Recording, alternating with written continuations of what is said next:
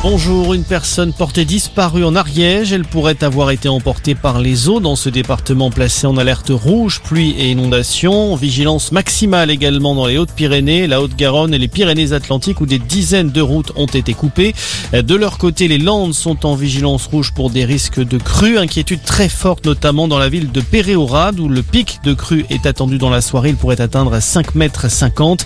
Des évacuations pourraient avoir lieu dans les prochaines heures. Un site d'hébergement d'urgence a déjà été ouvert par la municipalité.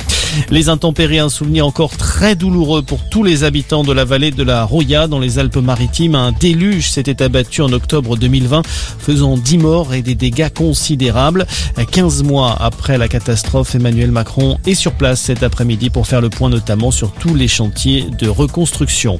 Le chef de l'État qui était un peu plus tôt dans la journée à Nice, déplacement cette fois sur le thème de la sécurité. Il a notamment promis 15 milliards d'euros en plus sur 5 ans. Le président souhaite également doubler le nombre de policiers sur le terrain d'ici à 2030 et tripler l'amende pour harcèlement de rue. Elle doit passer de 100 à 300 euros. Le tennis, il remercie tous ses soutiens. Novak Djokovic a pris la parole tout à l'heure sur les réseaux sociaux. Le Serbe qui a publié une photo de lui à l'entraînement sur les cours de l'Open d'Australie a indiqué qu'il souhaitait participer au Grand Chelem la semaine prochaine. Une participation encore suspendue à la décision du ministère australien de l'immigration qui pourrait annuler le visa du numéro 1 mondial. Réponse attendue demain. Et puis 70 ans sur le trône d'Angleterre, ça se fête. Cérémonie en grande pompe prévue pour le jubilé de platine de la reine Elisabeth II.